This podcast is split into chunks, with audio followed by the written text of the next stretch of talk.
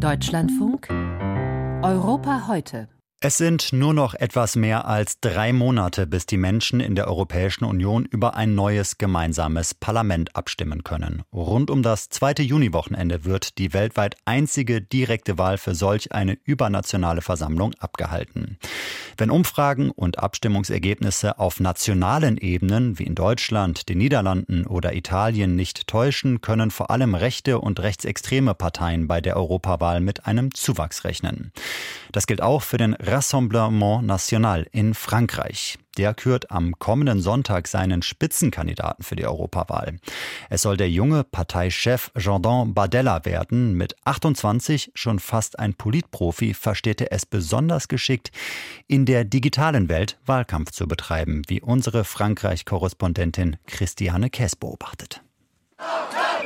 Jordan Bardella schiebt sich durch die jubelnde Menge. Auf der jährlichen großen Landwirtschaftsmesse lächelt der 28-Jährige in die Handykameras, posiert für Selfies.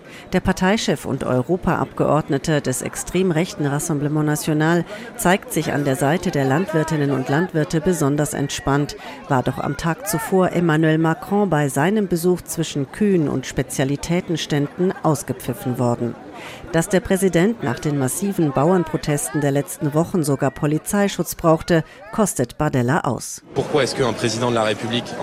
Warum braucht ein Präsident der Republik Sicherheitskordons, um auf die Landwirtschaftsmesse zu kommen?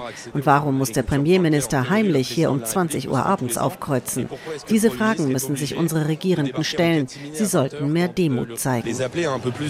Es ist eine für Bardella typische Szene. Der Mann im schmal geschnittenen Anzug und Krawatte kann sich verkaufen. Sont cruciales. Auf dem sozialen Netzwerk TikTok wirbt Badella dafür, bei der Europawahl die bisherige Politik der EU und Präsident Macron abzustrafen. Als Europaabgeordneter tritt Badella wenig in Erscheinung, aber er wirbt für einen Sieg der nationalen Ideen. Über eine Million Menschen folgen Bardellas Account. Er gehört damit zu den am meisten gehörten Franzosen auf TikTok. Bardella sei ein Star geworden, sagt der Politikwissenschaftler Bruno Cotres. Er ist eine Art Kommunikationsmaschine. Er lässt sich von nichts durcheinanderbringen. Bardella ist sehr jung und hat trotzdem schon einige Jahre an politischer Erfahrung hinter sich. Euh, euh, Sein Parteibuch für den Rassemblement National, der damals noch Front National hieß, holte sich Bardella schon mit 16 Jahren. Der Sohn italienischer Einwanderer kommt aus einfachen Verhältnissen. Er mache daraus ein zentrales Element für sein politisches Engagement, sagt der Politologe Cotres. Euh, Sobald es um Fragen der Migration und der Sicherheit geht, erwähnt Bardella seine Vergangenheit in der Vorstadt und dass er dort von einer alleinerziehenden Mutter großgezogen wurde, in einer Sozialwohnung in Seine-Saint-Denis. Von diesem Departement wissen alle Franzosen, dass es besonders betroffen ist von Armut, Arbeitslosigkeit und vielen Problemen. Es ist Bardellas Art, anderen Politikern zu sagen, Ihr kommt aus den schönen Vierteln, ihr wisst nicht, wovon ihr sprecht. Ich schon. Die Unruhen in den französischen Vorstädten 2005 nach dem Tod zweier Jugendlicher, die einer Polizeikontrolle entkommen wollten, ist für Bardella ein Schlüsselmoment, um der extrem rechten Partei beizutreten. Er steigt dort schnell auf, ist unter anderem Parteisprecher und Chef der Jugendorganisation. Bardella verkörpert die Parteilinie, hart bei Migrationsfragen und EU-feindlich. Ich will nicht, dass Frankreich verschwindet. Ich will nicht, dass Europa untergeht.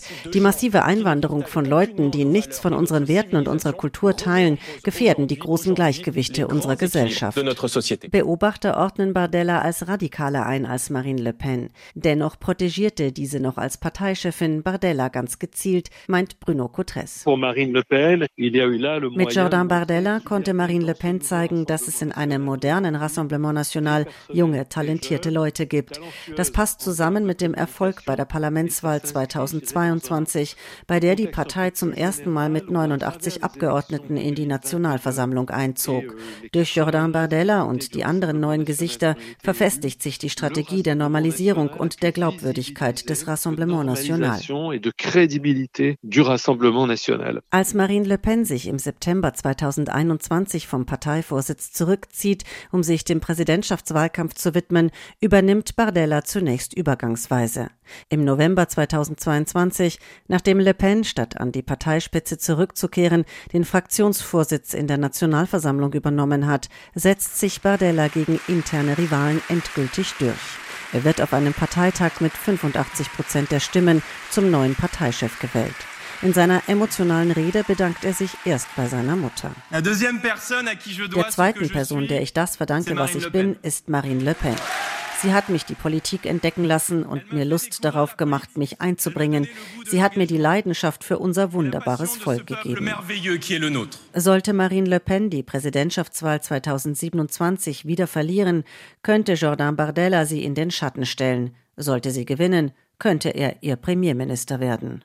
Zunächst aber steht im Juni die Europawahl an. Für die soll Jordan Bardella am Sonntag zum Spitzenkandidaten des Rassemblement National gekürt werden, so wie übrigens auch schon bei der letzten Europawahl 2019. Damals holte der RN in Frankreich gut 23 Prozent und wurde stärkste Kraft.